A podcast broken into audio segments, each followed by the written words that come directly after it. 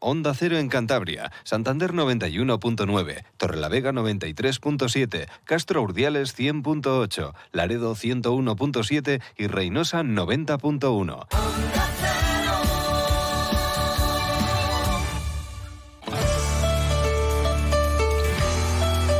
Cantabria en la Onda. Deportes con Fran Diez. Onda Cero.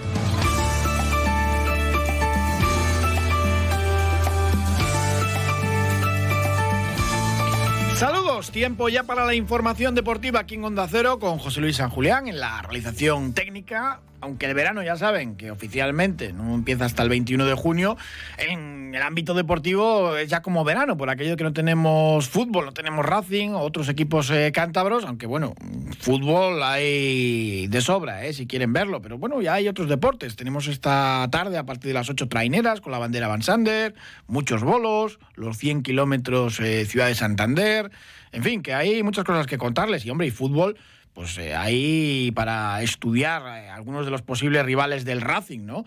La final de la primera federación con el Racing de Ferrol, la Morevieta, mm, esa fase de ascenso, Alcorcón, Real Sociedad B, el, Dense, donde juega un cántabro contra el Celta B, un cántabro que está haciendo muy bien las cosas, el Castellón Deportivo, el Real Madrid Castilla, que se enfrenta al filial del Barça o el Alavés Levante, uno de los dos subirá a primera división eh, si sigue adelante y veremos a ver si se enfrenta o no al Racing la temporada que viene.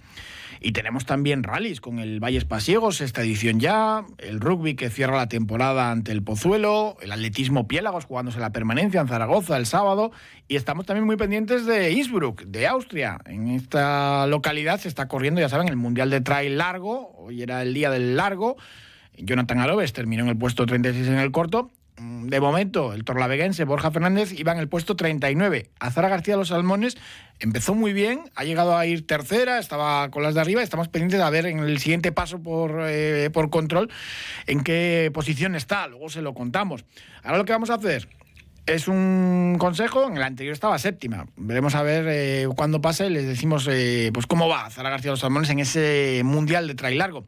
Hacemos un alto y nos vamos a hablar de traineras, que ya les digo que tenemos bandera esta noche, la Van Sander, después del duelo eh, increíble que vivimos entre Camargo y Pedreña, la Sotileza, con victoria para los verdes, claro, Pedreña lo que quiere es eh, resarcirse, ¿no?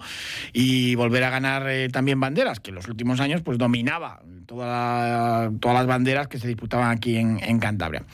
Lo dicho, nos eh, acercamos por el IMD de Santander, Instituto Municipal de Deportes.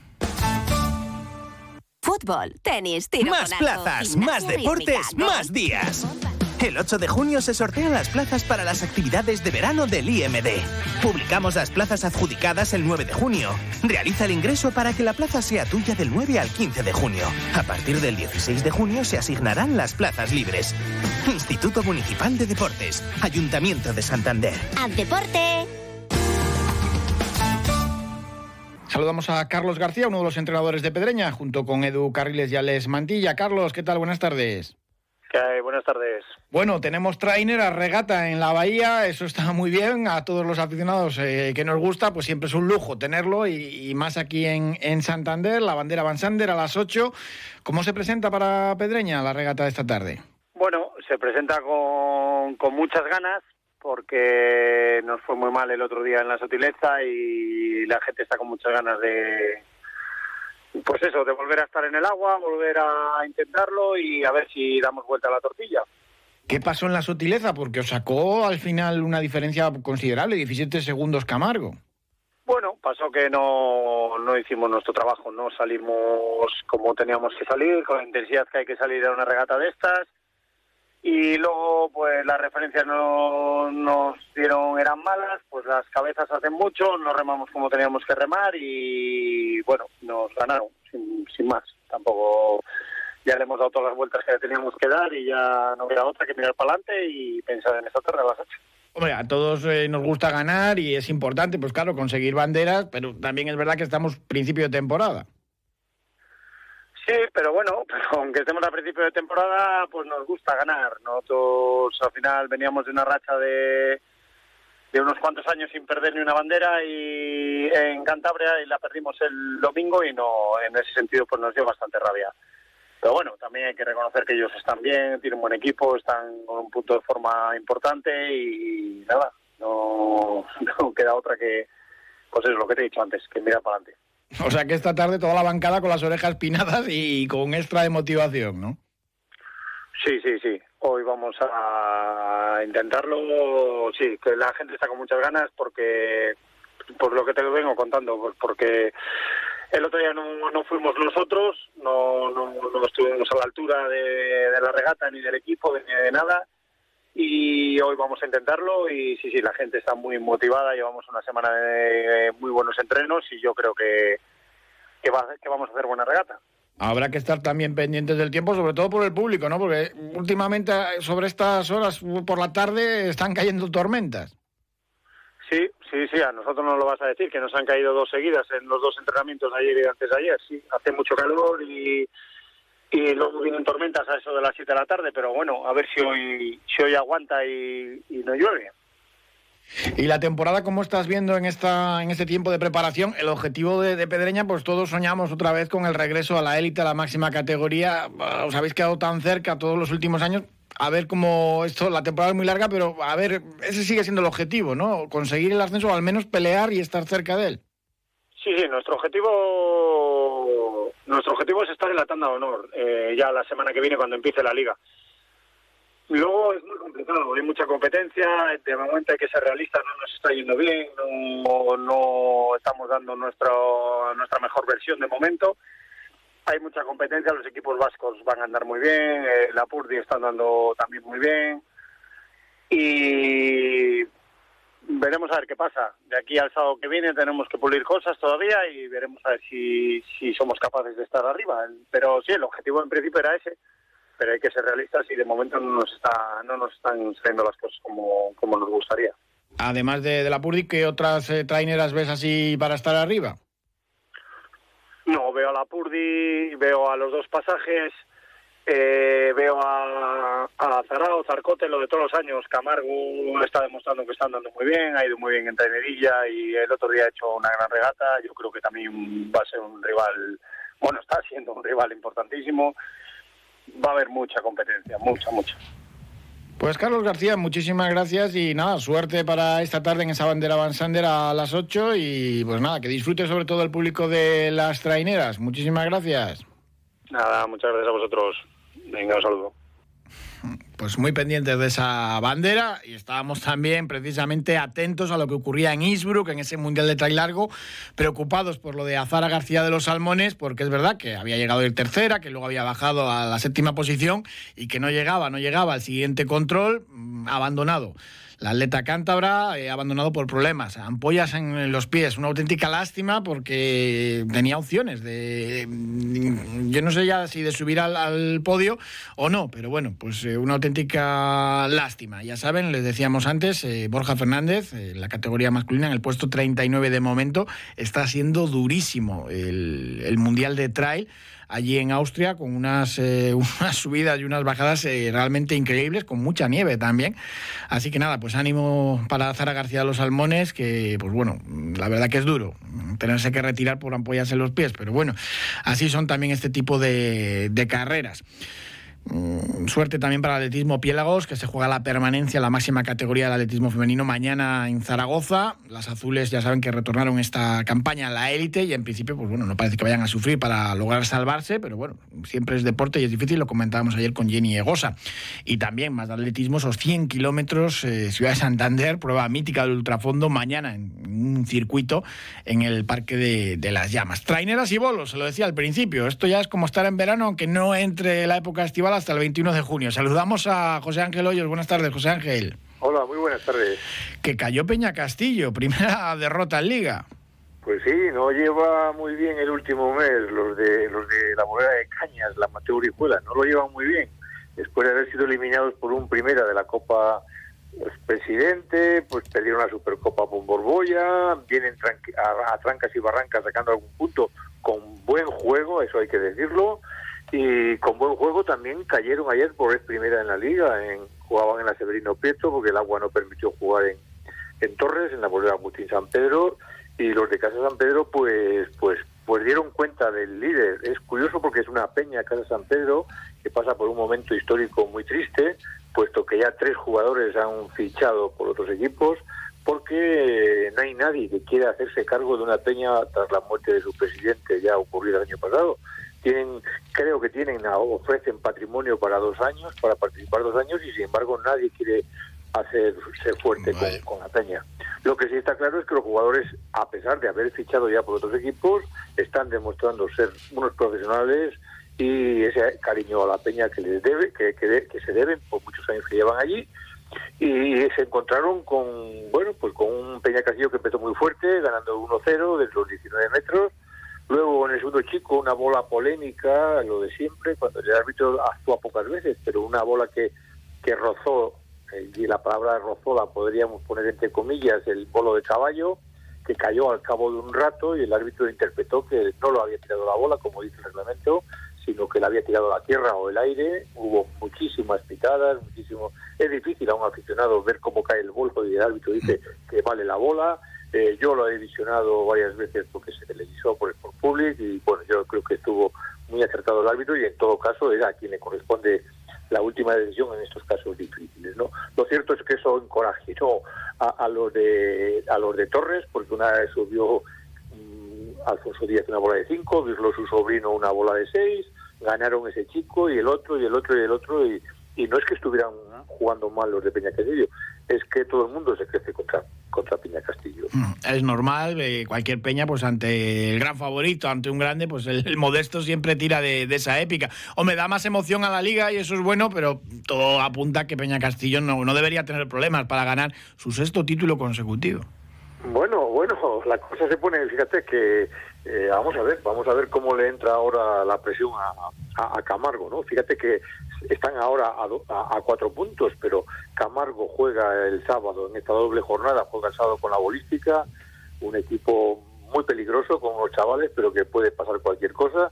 Y la presión de Camargo es que juegan el sábado, se pueden dormir a dos puntos del título y el domingo por la mañana Camargo juega en, en las aguas contra Andros mm. y pueden salir los de Peña Castillo por la tarde a igual de puntos que, que, Camargo. Es decir, que la presión va a ir y va a venir. Va a estar interesante esta doble jornada. Sin duda. Y luego, pues eh, todo entremezclado con todo ese carrusel de partidos, con concursos y con, en fin, con, con actividad bolística a tope.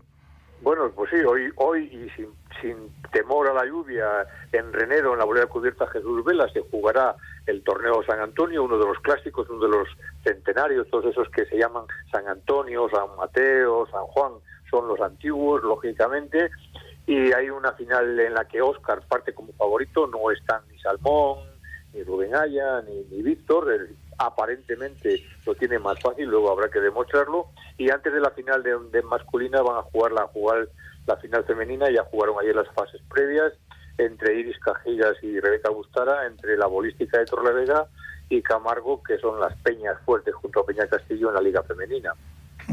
Pues José Ángel Hoyos, muchísimas gracias, como siempre. Venga, hasta ahora.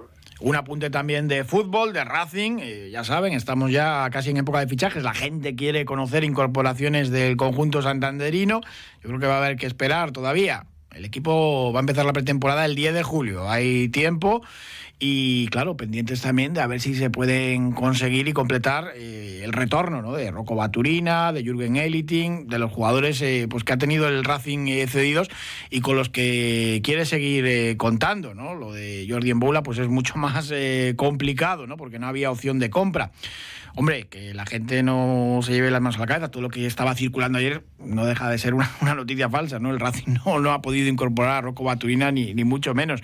Lo que sí es muy interesante es que el director deportivo del club, Miquel Martija, ha pasado por el podcast de la Liga, eh, dedicado precisamente a los directores deportivos, que se titula Arquitectos. No es que el directivo vasco haya dado ninguna exclusiva, ni mucho menos. Lo hemos tenido también aquí en, en Onda Cero Cantabria y suele ser muy prudente con todo esto. Ha hablado mucho, y cuarto, pero sobre todo con el trabajo que vienen desarrollando desde su llegada en el club y cómo pues bueno, están ya trabajando de cara a la próxima temporada.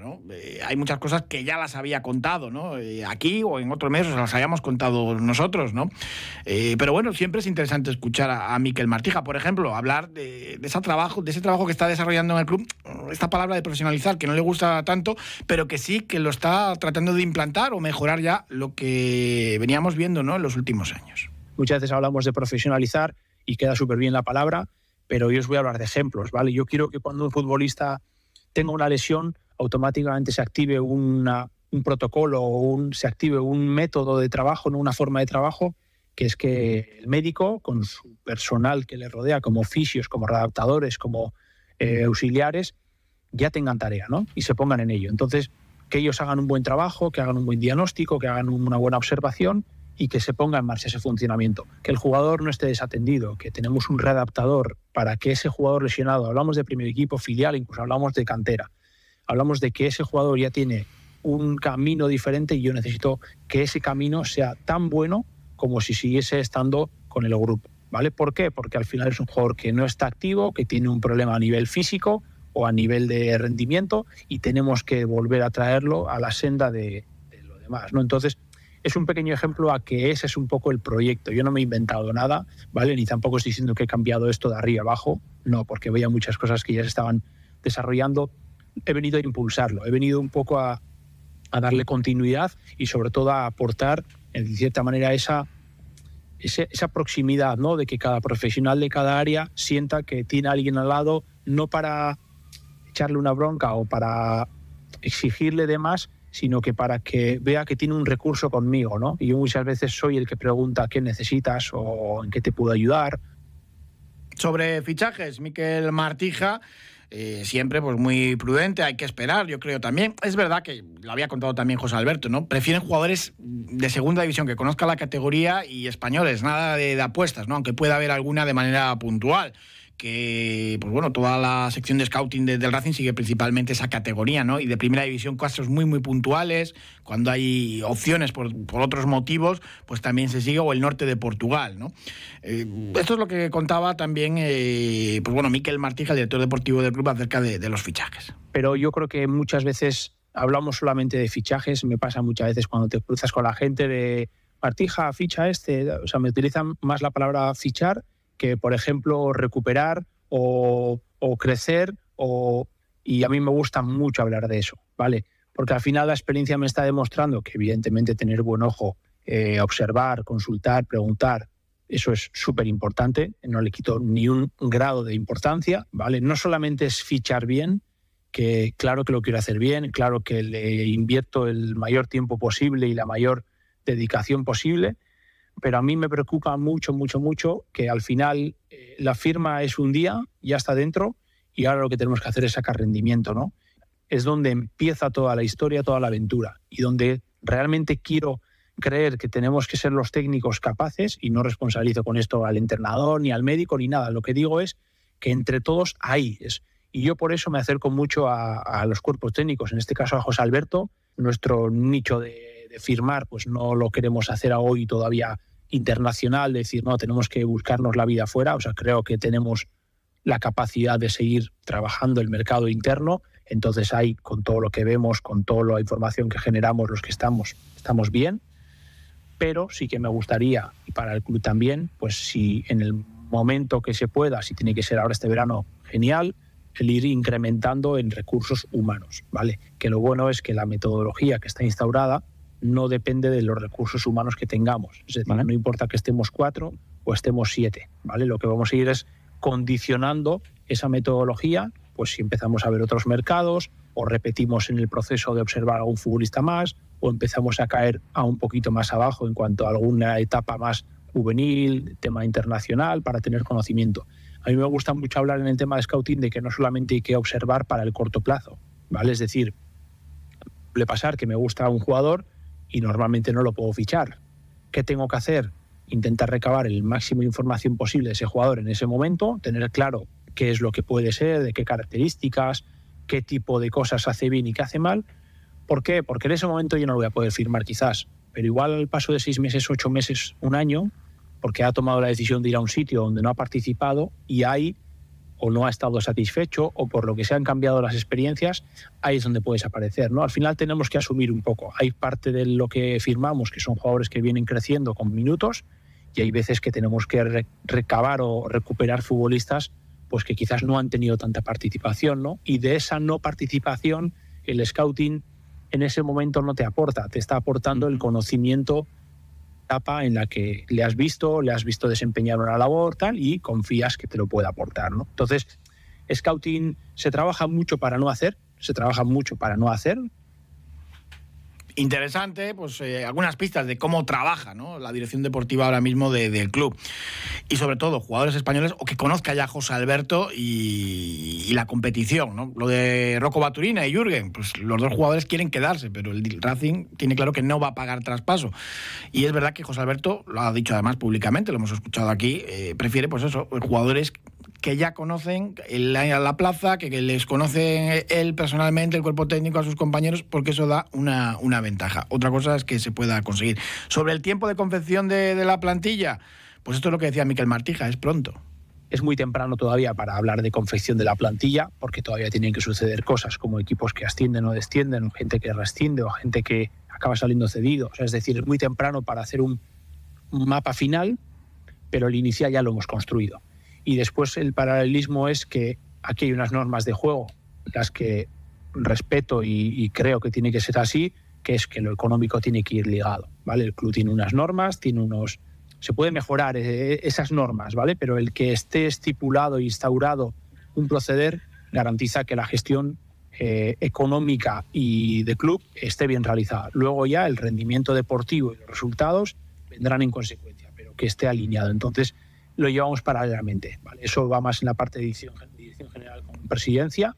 Marcamos unas líneas, las unimos con lo que tenemos ahora firmado, más lo que nos gustaría un poco y en la línea que queremos firmar. Y tenemos que ir un poco pues trabajándolo. Ahí no, no es hoy lo hemos mirado y ya está, sino según das un paso, pues vas viendo lo que vas teniendo, etcétera. Al final esto es una hucha, tienes un dinero guardado y lo vas a ir gastando, ¿no? Pues intentar que la lucha quede lo más vacía posible con los mejores jugadores posible. A, ver cuánto dinero tiene la hucha, ese tope salarial eh, famoso que va a ser un poquito menor al de la temporada anterior, mm, si todo va bien veremos a ver, veremos a ver, que todavía no se sabe. Nos vamos a dar una vuelta por la asesoría y gestoría de John. Saben que Margarita John suele acertar siempre el primero al 15 de la quinila y esta vez es difícil porque es la final de la Champions, que también la tenemos este fin de semana.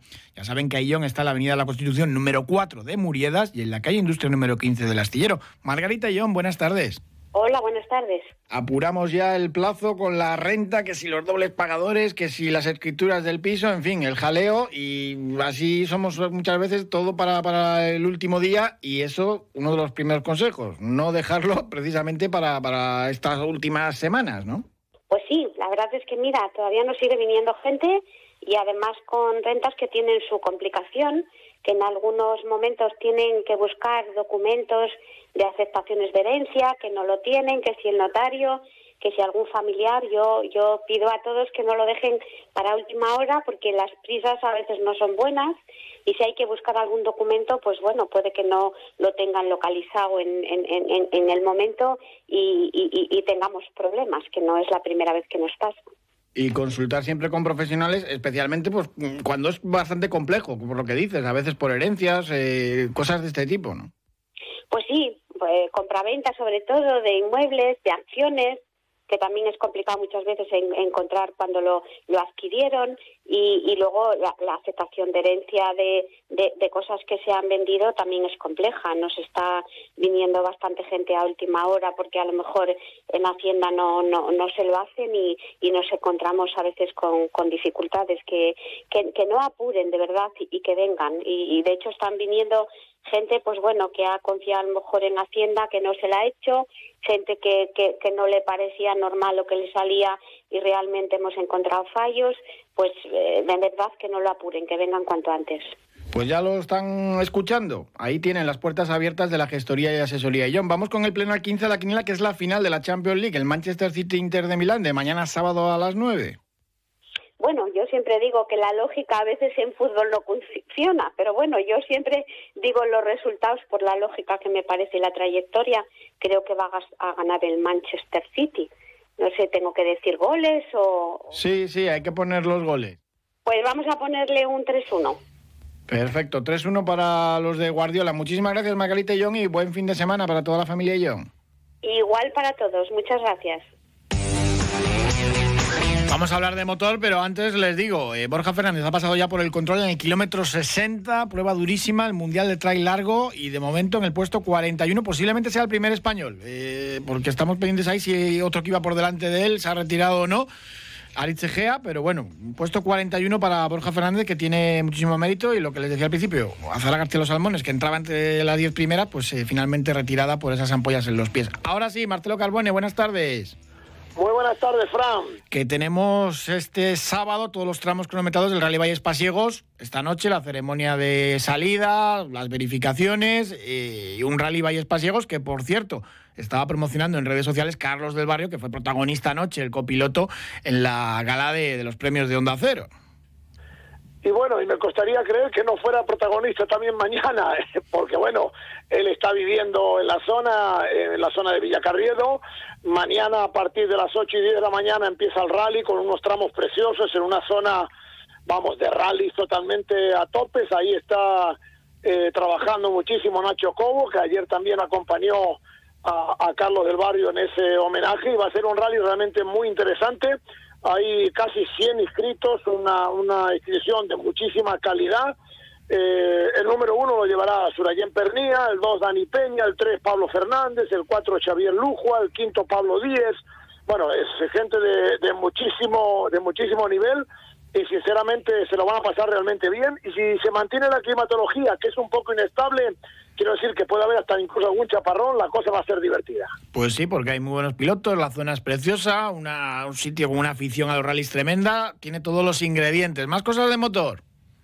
Bueno, eh, no me quiero olvidar de cosas del pasado fin de semana, las digo así, de carrerilla en la subida a la granja, ganó Miguel Gutiérrez con Diego Caparrós eh, segundo y tercero Manolo Cabo.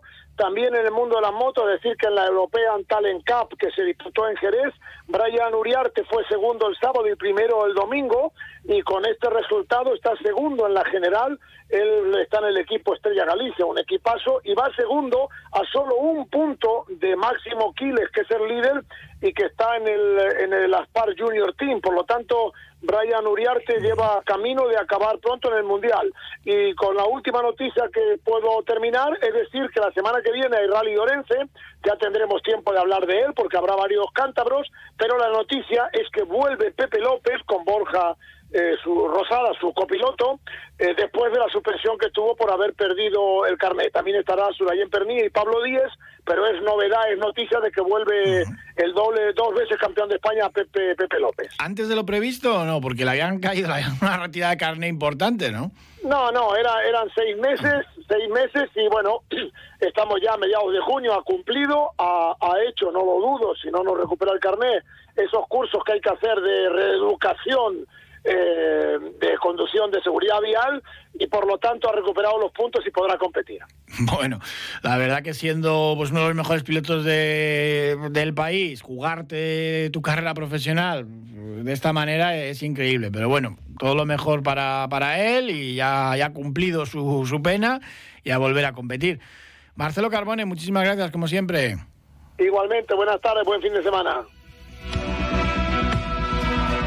Tenemos también el cierre de la temporada de rugby, el Mazabi Independiente que se desplaza hasta tierras madrileñas para disputar el último partido ante el Pozuelo, ya sin opciones de ascenso. Entrevistamos esta semana a Tristán Mozimán, el entrenador de los Bisontes. Cayeron en San Román 25 a 73. Hombre, en el deporte hay veces que hay milagros, pero no parece que, que sea el caso. Hay mucha diferencia, ya nos contaba el técnico. Pues bueno, que seguramente pues daría minutos a otros jugadores y aunque la temporada termine con este regusto amargo ¿no? por, por, la derrota y quedarse en la orilla, a las puertas del ascenso a la máxima categoría, pues ha sido fantástica. Nadie en principio contábamos con que se llegasen tan lejos, ¿no? Los hombres del Mazaba Independiente ya han estado peleando hasta el final por, por el ascenso entre clubes que les eh, triplican o si no más en presupuesto, con, con, muchísimos fichajes, las lesiones que han tenido, en fin, casi una temporada muy meritoria. El partido es el domingo a la una y ese regreso a la División de Honor de Rugby, pues eh, esperará otra campaña y seguro que si siguen trabajando de esta manera y con, mimando la, la, cantera y sacando chavales y haciendo pues buenos fichajes, haciendo apuestas, pues, pues consiguen estar ahí y por qué no algún año pues soñar ¿no? con ese retorno a la división de honor. Que disfruten del fin de semana, muchísimas gracias. El lunes a las dos y media les volvemos a contar aquí toda la actualidad del deporte de Cantabria. Un saludo, gracias.